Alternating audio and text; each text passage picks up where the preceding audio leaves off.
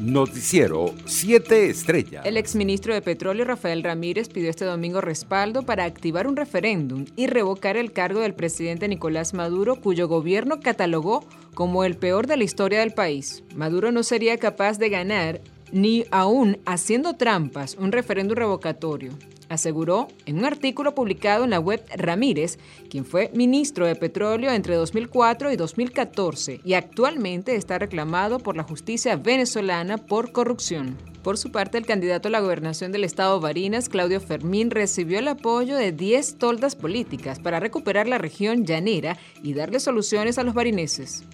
En la rueda de prensa lo acompañaron Bernabé Gutiérrez por Acción Democrática, Timoteo Zambrano por Cambiemos, Miguel Ponente por Primero Venezuela, Jorge García por Venezuela Unida, Humberto Padilla por Nubipa, entre otros.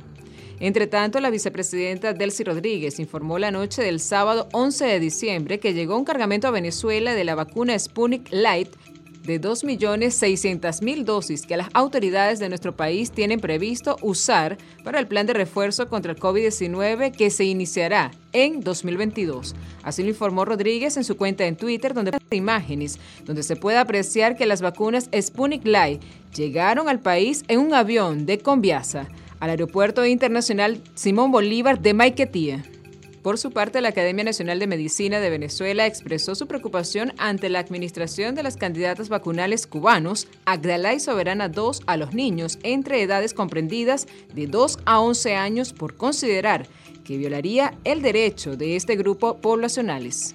Entre tanto, el dirigente de Primero Justicia en Colombia, Eduardo Batistini, presentó en sus redes sociales a la primera migrante venezolana en recibir la certificación de sus documentos universitarios, Cicel Cabrera, en el marco del mecanismo temporal acordado el pasado 18 de noviembre por el Ministerio de Relaciones Exteriores colombiano, que permite la aplicación de la postilla para fines de convalidación de títulos de educación superior expedidos en Venezuela. Internacionales. Miles de salvadoreños se manifestaron nuevamente este domingo en contra de las acciones dictatoriales del presidente Nayib Bukele, la violación a los derechos humanos y a la Constitución y la implementación de políticas que no benefician al pueblo.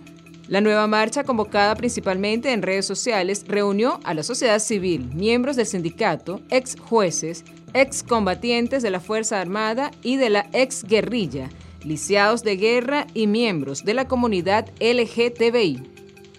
En otras noticias, el Supremo Tribunal Federal de Brasil ordenó que todos los viajeros que ingresen en el país procedentes del exterior presenten un comprobante de haberse vacunado contra el COVID.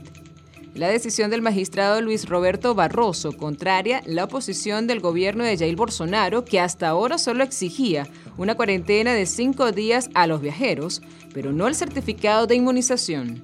El juez justificó la exigencia por la urgencia del tema y el riesgo de que Brasil se convierta en un destino del turismo antivacunas. En otras informaciones, la Academia de Grabación y la Academia Latina de la Grabación manifestaron este domingo en un comunicado conjunto su gratitud al fallecido cantante mexicano Vicente Fernández por su enorme contribución a la música latina. Ambas academias, que están detrás de los premios Grammy y Grammy Latino, respectivamente, expresaron además sus condolencias a la familia, los amigos y a los admiradores del rey de la ranchera. Fallecido este domingo a los 81 años de edad debido a las consecuencias de una caída sufrida en su casa hace meses. Economía. La inflación en el mes de noviembre se ubicó en 8.4% según las cifras del Banco Central de Venezuela. Esto representa el 2.4% más que la calculada por el Observatorio Venezolano de Finanzas en días pasados. El máximo ente emisor calcula que la inflación acumulada cerró en noviembre en 631.1%, mientras que la variación anual del índice nacional de precios al consumidor fue de 1.197.5%. Deportes. La venezolana Juliana Peña hizo historia en el mundo de las artes marciales mixtas la noche del sábado en Las Vegas, en Estados Unidos, al derrotar a una histórica de la categoría del peso gallo de Ultimate Fight Champions, UFC, la brasileña Amanda Nunes. En el evento coestelar de la UFC 269 en el Tecmobile Arena de Las Vegas, en Nevada, Peña sorprendió a todos al derrotar de forma indiscutible a Núñez en el segundo asalto, tras llevarla al piso y someterla con una llave mata león. Se los dije, expresó Peña de 32 años tras la contienda. No vuelvan a dudar de mí, agregó. Noticiero 7 Estrellas.